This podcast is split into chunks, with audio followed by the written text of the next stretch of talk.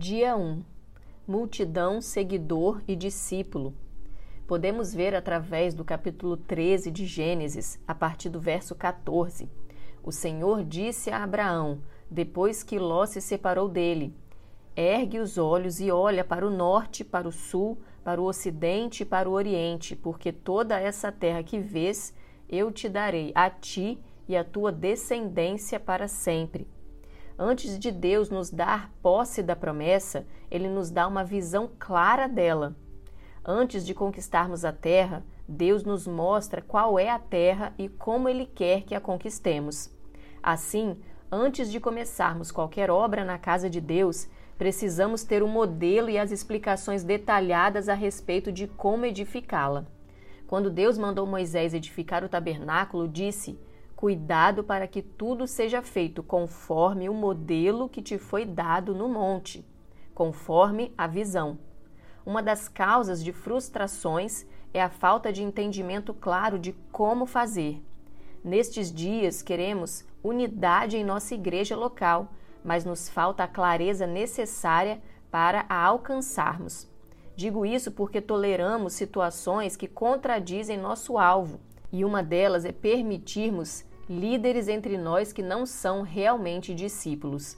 Eles até se dizem discípulos de Jesus, mas se recusam a aprender conosco na condição de discípulos na igreja. O discipulado é uma condição fundamental para que haja unidade entre nós. Dizemos que o praticamos e temos até irmãos que são chamados de discipuladores, mas são realmente discípulos? São discipuladores de quem? Quem os segue? Quem os ouve? Precisamos definir melhor nossos termos e esclarecer expectativas. Vamos primeiro dizer o que não é discipulado para depois defini-lo com mais precisão. Discipulado não é uma classe de aula cheia de alunos com um professor à frente. Salas de aula são necessárias para se passar uma visão e até para formar alguns discipuladores. Mas uma reunião desse tipo não é discipulado. Podemos dizer que é uma boa forma de ensino, mas não é o próprio princípio de discipulado em operação. Outra coisa que não é discipulado, um relacionamento de aconselhamento esporádico no qual uma pessoa, quando precisa, quando tem alguma necessidade ou problema, procura alguém mais experiente, um pastor ou um líder, para receber conselho e uma luz nova sobre determinada circunstância. Isso pode ser um relacionamento de aconselhamento, mas não é discipulado. Também não é discipulado uma mera relação hierárquica. O líder não é necessariamente o discipulador do liderado. O liderado exerce uma função por causa da estrutura, mas não existe um relacionamento espiritual do seu líder. Podem até chamar o líder de discipulador, mas na prática é só um título hierárquico. Por que nada disso é discipulado? Porque o cerne do discipulado não é uma programação humana e nem a estrutura de uma organização, mas vínculos fortes entre alguém com coração ensinável e um discipulador aprovado. O centro do discipulado são vínculos, ligaduras no espírito, alianças entranháveis, compromisso de submissão, de andar na luz, de se deixar tratar. Esse comprometimento é o que define se o relacionamento é ou não discipulado. Esse vínculo é o compromisso pelo qual aceito o desafio de andar na luz com alguém e herdar o seu manto, submeter-me a ele e abrir mão dos meus conceitos errados. Esses vínculos é o que definem o discipulado. Discipulado é vínculo íntimo, sólido e entranhável entre duas pessoas, discipulador e discípulo. O discípulo, que deve ser aberto, maleável, tratável e desejar ser formado em Deus, será conduzido por um discipulador, alguém cuja vida cristã global foi aprovada e anteriormente discipulado por outrem, para levá-lo a uma posição mais elevada em Deus, de aprendizado da palavra e de vida. Entrar no padrão do discipulado é entrar no estilo de vida de Jesus. Somos convidados a viver uma vida de despojamento, negando-nos a nós mesmos e diariamente tomando a cruz. O convite é para servirmos, honrarmos e nos submetermos ao outro. é mais do que algo exterior, é uma renúncia completa a ocuparmos o primeiro lugar, seja qual for o contexto. A ênfase não está no quanto de unção, autoridade e revelação eu tenho ou posso vir a ter, mas no quanto estou disposto a abrir mão para aprender. O convite é para humilharmos-nos, esvaziarmos-nos de nós mesmos e então começarmos a crescer, pois o alvo do discipulado é o crescimento. A promessa de Jesus é infalível: aquele que se humilhar será exaltado. Humilhai-vos, portanto, diante de Deus, e ele vos exaltará. Discipulado é viver uma vida de renúncia. Mas por que devemos renunciar?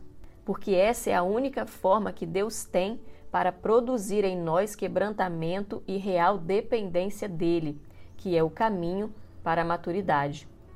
Foi no cárcere que José, tendo um coração correto, tornou-se rei do Egito. Foi no deserto, despojado e humilhado, que Moisés tornou-se o homem que falava com Deus face a face. Foi sendo humilhado, aceitando servir e depois aprendendo com ministérios já reconhecidos, que Paulo tornou-se apóstolo. Discipulado é aparentemente uma perda, mas uma perda que desemboca numa gloriosa vida quebrantada. Quem aceita tornar-se discípulo perde a sua vida da alma para ganhar a vida não criada de Deus. Quem não aceita vive uma vida natural e medíocre, não cresce e é uma eterna criança na fé. Jesus desenvolveu pelo menos três tipos de relacionamentos. Podemos observar esses mesmos três tipos de pessoas frequentando nossa igreja hoje. Podemos dizer que em toda igreja existe o visitante, o participante e o discípulo. Ao visitante vamos chamar de multidão. Ao participante vamos denominar de seguidor ocasional. E vamos colocar esses dois níveis de relacionamento em contraste com a vida de discípulo. Primeiro, Jesus e a multidão. O primeiro nível de relacionamento que Jesus travou foi o relacionamento com a multidão. No capítulo 6 do Evangelho de João, lemos no versículo 2 que seguia-o numerosa multidão porque tinham vistos os sinais que ele fazia na cura dos enfermos. O ministério de Jesus foi um ministério de multidões, mas ele nunca as priorizou. Por quê? porque o nível de resposta de um compromisso da multidão é pequeno, inseguro, desconhecido, e o nível de impacto e transformação da palavra sobre ela é pequeno. Jesus deu prioridade aos vínculos profundos que tinha com os discípulos. A Bíblia diz que a multidão o seguia por causa dos milagres e das curas que ele fazia. O que quer dizer isso? Quer dizer que a multidão, por não ter um relacionamento com Jesus, não era conhecida em suas motivações, e quem não é conhecido não é confiável. A massa é levada pelos seus ídolos. Ela vai e vem com extrema facilidade. Uma atitude do ídolo pode levar a multidão a delírios ou explodi-la, criando uma tragédia. Precisamos reconhecer em nossa igreja aqueles amados que são da multidão, para não errarmos cobrando compromissos de quem não os quer ter. Não se sabe o porquê da multidão estar conosco. Não temos segurança do compromisso da multidão. Não a conhecemos e não somos conhecidos dela. E porque não conhecemos seu coração, suas motivações e o seu compromisso, não devemos ter expectativas sobre irmãos desse grupo. Jesus sabia disso. Sabia que aquele povo estava ali somente para receber e nada poderia ser cobrado dele. O Senhor, entretanto, não se negava a entendê-lo. Quando exigimos da multidão algo que só poderíamos cobrar dos discípulos, ela nos deixa. Grande parte dos que estavam com Jesus depois se voltaram contra ele. As opiniões da multidão oscilam e fluem de acordo com o conjunto da massa. Por isso, Jesus não priorizava a multidão.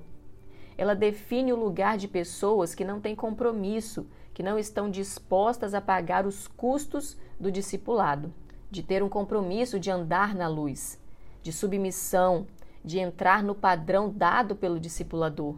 A multidão nunca decidiu abraçar a cruz. Por essa razão, Jesus não a priorizava. O seu relacionamento era distante. Ela o via de longe e esporadicamente. A vida íntima de Jesus era um mistério para aquela gente. Certa vez o Senhor perguntou aos seus discípulos: Quem diz o povo ser o filho do homem? E eles responderam: Uns dizem João Batista, outros Elias, e outros Jeremias ou algum dos profetas.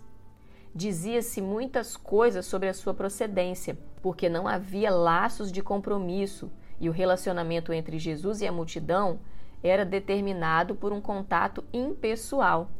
Como a multidão vê Jesus de longe, possui uma percepção distorcida dele. Outra coisa que define o comportamento da multidão é a busca da satisfação das suas próprias necessidades. Só se buscava o profeta de Nazaré quando havia uma necessidade esporádica. Assim, o compromisso estava condicionado às necessidades. Por isso, a decisão de estar com ele era uma decisão provisória, onde a independência conduzia o compromisso. Sendo assim, do que esse nível de relacionamento de Jesus com a multidão nos fala? Fala-nos de crentes, possivelmente convertidos, salvos, batizados, mas que não têm nenhuma aliança com a igreja local, nem têm compromisso com o corpo. Buscam sempre seus próprios caminhos e suas diretrizes particulares são pessoas que não se deixam tratar. Têm uma forma de apresentação simpática, são até afetuosas, mas não se deixam tratar. O próprio fato de serem afetuosamente superficiais mostra o seu desejo de se manterem à distância. Não nos permitem penetrar na sua intimidade, nos seus problemas, nos seus pecados, nas suas deficiências são pessoas que não têm nenhum compromisso com a liderança e muito menos com a visão da igreja. Nem sequer têm compromisso de assiduidade e de participação naquilo que acontece na igreja. Como consequência disso, são eternas crianças, conservadores, materialistas, problemáticos e é duro admitir, em muitos lugares formam a maior parte do rol de membros das igrejas berçário são crentes, eventualmente dão dízimo, têm uma conduta religiosa, mas se acostumaram com relacionamentos superficiais na casa de Deus. O relacionamento que a liderança tem com essas pessoas é um relacionamento de massa, impessoal e distante. Um relacionamento de multidão. São irmãos que não têm visão clara de nada, da visão cristã, dos princípios de vitória, do andar no espírito e etc. Todas as áreas de sua vida são mais ou menos nebulosas. Vivem em altos e baixos em sua vida cristã. O que leva alguém a ser multidão? Evidentemente, existem pessoas que vivem nesse nível de relacionamento por não terem recebido instrução ou ensinamento. Diríamos que são multidão involuntariamente, mas a maioria faz uma opção por esse nível de relacionamento por inúmeras razões. Vamos ver algumas. Decepção com estruturas e líderes. Relações frustrantes, escândalos, feridas profundas e decepção com as estruturas da igreja produzem crentes assim, descrentes de tudo e de todos, apenas seguem adiante sem nenhum compromisso com o corpo. Infelizmente, tais pessoas não percebem que a desilusão é o começo do crescimento. Enquanto idealizamos nossos pais, somos apenas crianças, mas quando o vemos como são, começamos a entrar na maturidade. Medo de serem conhecidas. O temor da rejeição, da decepção ou de serem exploradas ou manipuladas leva as pessoas a fugirem de um compromisso de discipulado. Tais receios são legítimos. Ninguém gosta de ser usado por outros, Todavia, isso não é uma justificativa para ficarmos à parte do mover de Deus e da vida da igreja. Ignorância do melhor de Deus. Alguns acham que a vida espiritual miserável em que vivem é o único modelo de vida com Deus, que seus problemas são só seus e que ninguém os ajudaria ou entenderia. Creem em sua ignorância que a vontade de Deus é essa. Por participarem de obras mortas Existem igrejas que produzem crentes da multidão, porque não possuem o fluir do Espírito e da palavra que confronte e traga a intimidade com Deus. São igrejas berçário que se contentam em fazer programações para entreter os crentes ao invés de desafiá-los a uma vida profunda. São os crentes de campanha que pulam de um lugar a outro procurando a unção mais poderosa falta de compromisso mesmo. Há pessoas que sabem o que Deus quer, convivem com pessoas de visão, no entanto, optam por uma vida descompromissada. Nunca têm certeza de nada, porque também nunca se deixaram tratar pela palavra. São pessoas que não têm vida abundante com Deus, não têm vida frutífera, não têm vitórias. São crentes centralizados em si mesmos, seus compromissos são totalmente baseados no interesse pessoal. Todos os seus projetos vêm antes do interesse por Deus ou pela igreja. Não se preocupam em dar satisfação a ninguém, mandam em seu próprio nariz. Talvez o motivo que traga a multidão à igreja seja um mero compromisso religioso ou a necessidade de libertação em alguma área, a necessidade de cura ou de manter um agradável convívio social. Enfim, são pessoas completamente independentes, cujos motivos são desconhecidos. Em consequência, crescem até certo ponto e então ficam estagnadas. Seu processo de crescimento é comprometido porque crescem no máximo até o nível de relacionamento periférico e ralo que construíram na igreja. Superficial com o povo, superficial na palavra e superficial com Deus. O crescimento deles é determinado pelo relacionamento superficial que mantém com Deus e com a liderança. O pouco que eles absorvem do ministério da palavra não é suficiente para penetrar em suas vidas e produzir frutos. Características da multidão: relacionamento distante e impessoal, diálogos sempre muito superficiais, conversas frívolas e fúteis fraca resposta ao desafio da palavra de Deus, não aceitam ser cobrados ou confrontados em sua conduta, não se deixam tratar por ninguém, possuem motivação desconhecida, portanto, não são confiáveis para qualquer obra ou posição de responsabilidade e liderança. O nível de crescimento é baixo, são totalmente independentes, são infantis, confusos, religiosos e materialistas nada herdam espiritualmente de seus líderes. Fogem de tomar a cruz, pois não toleram o desprazer. Possuem uma vida egocêntrica, vivem de aparência. 2. Jesus e os seguidores. O segundo nível de relacionamento de Jesus foi com aquelas pessoas que o procuravam para serem aconselhadas. Nós temos alguns exemplos. O primeiro é Nicodemos em João 3. Ele não era propriamente da multidão. Tinha um relacionamento mais próximo com Jesus. Todavia, não se obrigava a obedecer a palavra que ele lhe dava.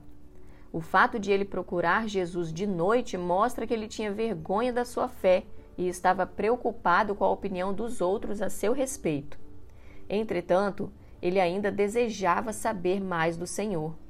Seu relacionamento com o Senhor era mais próximo do que o da multidão mas não o suficiente para transformá-lo em discípulo. O segundo exemplo de seguidor ocasional é o jovem rico. Ele era um homem que não pertencia à multidão e simpatizava com Jesus.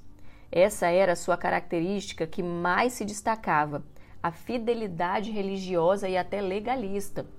Mas, sendo confrontado em sua superficialidade, voltou atrás. Quando Jesus mostrou-lhe a cruz, logo retrocedeu Há uma classe de pessoas na igreja que sempre procura os pastores e líderes para aconselhamento e é assídua na igreja, participa das programações regularmente. Quando é época de algum evento, são verdadeiros ativistas, são legalistas até mesmo nas normas externas da igreja e místico na guerra espiritual, mas não possuem o compromisso de se desgastarem e tomarem a cruz como um discípulo para a expansão do reino de Deus. Não aceitam se submeter ao discipulado. Os seguidores ocasionais sempre têm algumas ou todas as características. São religiosos e legalistas, alimentam-se da palavra, mas com uma ótica religiosa e mística. Assim, são anêmicos na fé, incrédulos, apáticos e mornos, crianças, quando já deveriam ser maduros. São festivos, chegam, marcam presença, dão boas sugestões, estão nos jejuns, mostram-se intensos e desaparecem até a próxima temporada de fogo. Querem a festa, mas não pagar o preço para ministrá-la aos outros. São místicos, se conduzem com base no fervilhar de sonhos, profecias, visões e fábulas. Um simples sonho torna-se uma enorme elocubração. Vivem saturados de conhecimento mental morno. São mornos. Deixam-se tratar apenas superficialmente quando há pressões ou quando há alguma dificuldade. Deus os usa, mas o relacionamento com Ele é caracterizado pela superficialidade e pelo limite com que se deixam tratar. Podem até estar convencidos de que são muito espirituais, mas têm um relacionamento distante, tanto com Deus quanto com a liderança e os demais irmãos. O fato de serem superficiais com os líderes mostra que são superficiais com Deus. Quando se tornam líderes, o corpo sofre, porque o relacionamento construído com a liderança não é de discipulado. Andam por conta própria, produzem desunião, multiplicidade de pensamentos e de opiniões dentro da igreja. Por não aceitarem a liderança e o discipulado, vivem conforme o que mais lhe parece bem aos olhos. São o retrato do povo de Israel nos dias dos juízes, inconstantes, derrotados e sem direção. É interessante observar que o relacionamento dessas pessoas é mais próximo do que o das pessoas que fazem parte da multidão, da massa. Frequentemente até criticam a multidão por falta de compromisso. Seu enfoque aborda apenas a assiduidade e o legalismo com as normas exteriores. Acham até que têm alguma vantagem sobre os demais. O compromisso de trabalhar na igreja não define a profundidade da operação de Deus em nossa vida. A falta de discipulado produz líderes não confiáveis, imprevisíveis, que não se deixam conhecer à luz dos vínculos de relacionamento. Infelizmente, existem até mesmo líderes de célula que são seguidores ocasionais, não são discípulos. Normalmente, quando falam muito, estes irmãos chegam até a serem estabelecidos na igreja como líderes muitas vezes possuem tino de liderança, mas não produzem os frutos esperados. Essa falta de critério bíblico em estabelecer líderes e obreiros precisa mudar, se quisermos uma estrutura de igreja forte e frutífera. Para sermos estabelecidos como líderes na casa de Deus, precisamos ter vínculos de discipulado com aqueles que nos vão estabelecer. Qualquer outro meio é inseguro, pois constrói vínculos superficiais e torna imprevisível qualquer resultado.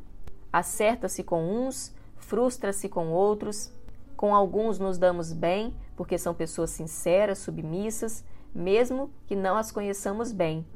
Com outros, nos damos muito mal, porque são pessoas que roubam ovelhas, que dividem a liderança, que dividem o corpo, são cheios de orgulho e presunção procuram títulos, cargos e posições, enfim, desejam o reino, o poder e a glória.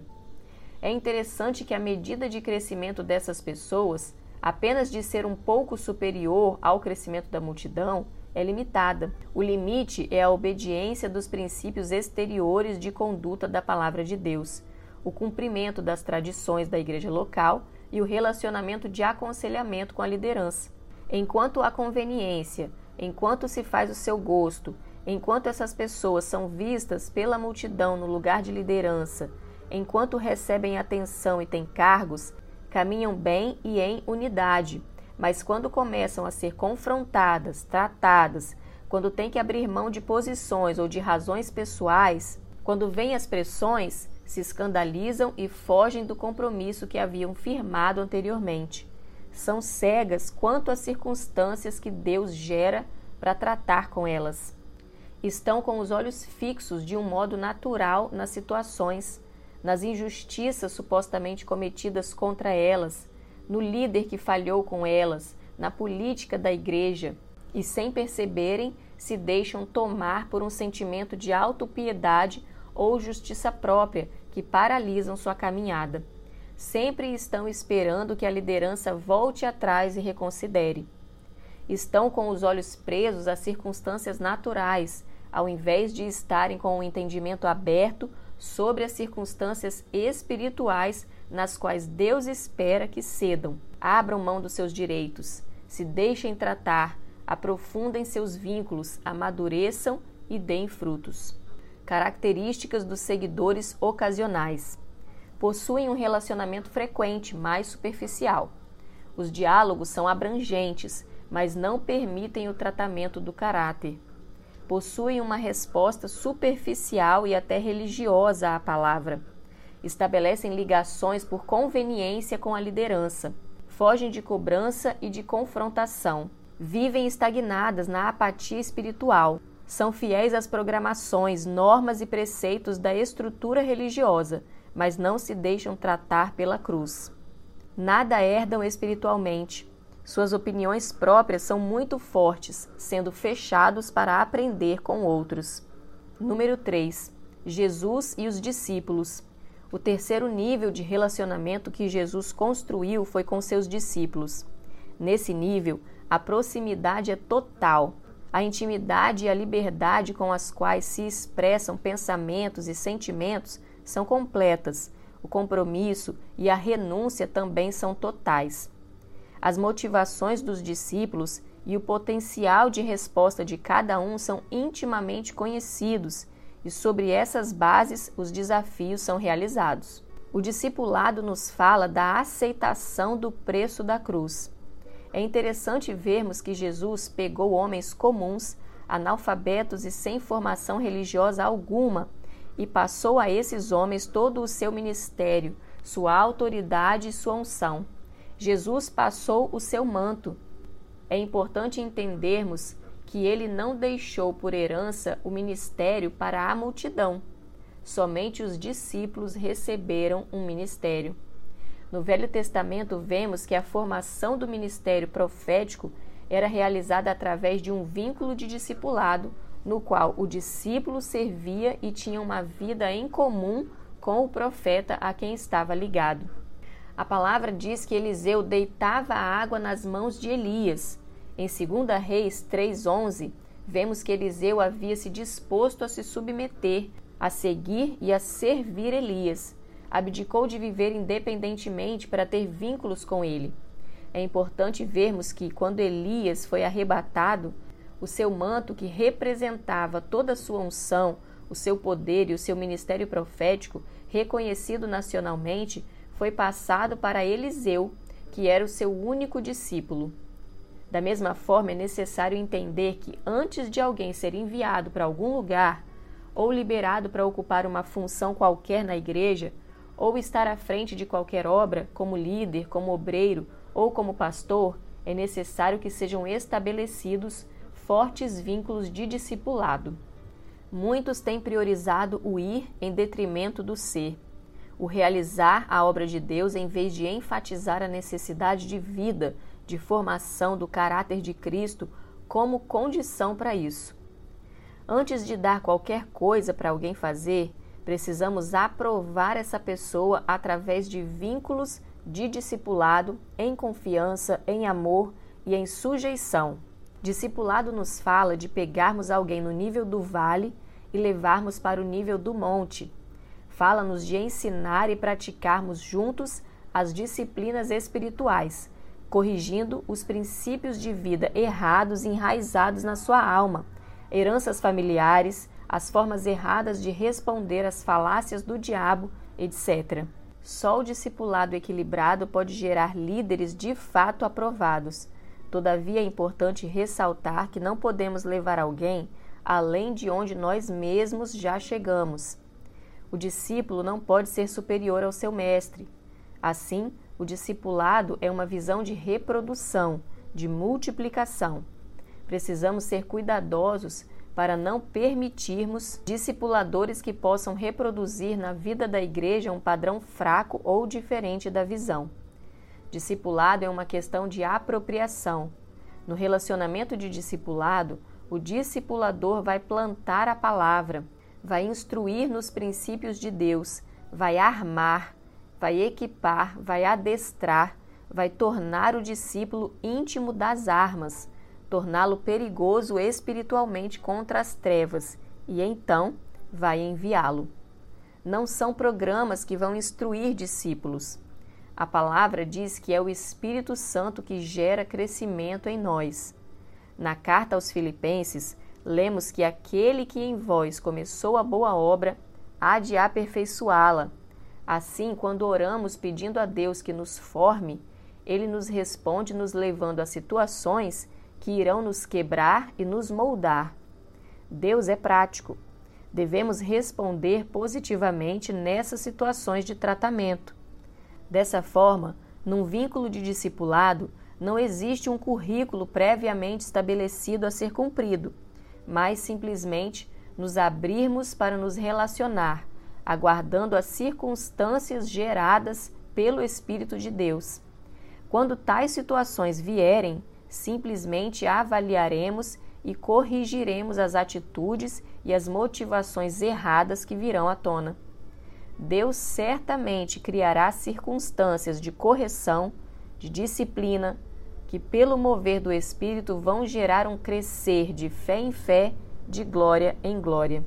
Em Mateus 4, 23, a palavra nos diz: Percorria Jesus toda a Galiléia, ensinando nas sinagogas, pregando o evangelho do reino e curando toda sorte de doenças e enfermidades entre o povo.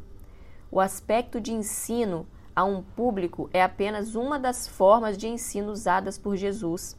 Esta forma de instruir traz resultados, mas não é completa.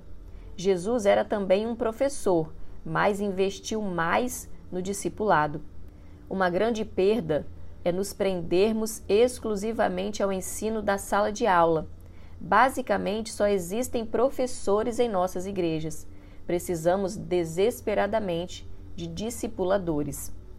Finalmente, no final do Evangelho de Mateus, fechando seu ministério, Jesus orienta a igreja a ir e fazer discípulos, ensinando-os a guardar a palavra.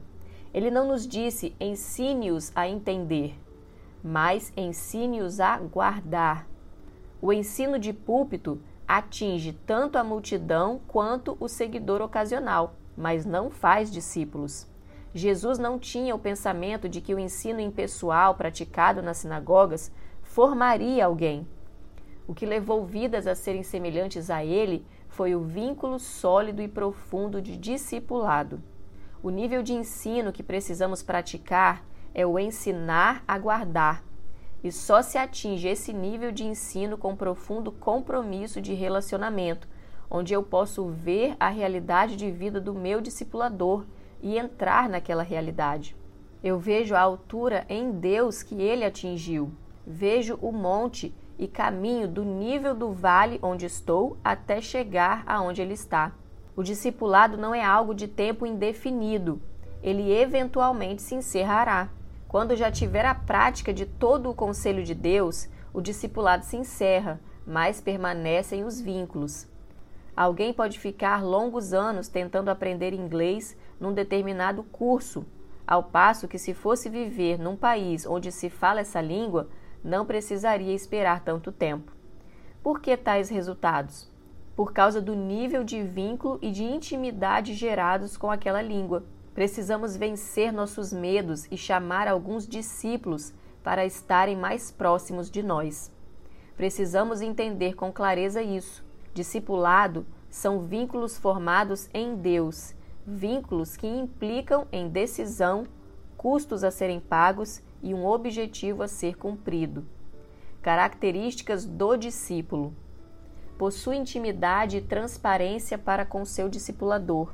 Responde de forma completa à palavra de Deus, é submisso, manifesta um crescimento constante e desobstruído, é aberto e maleável o suficiente para se deixar tratar, Suas motivações são conhecidas.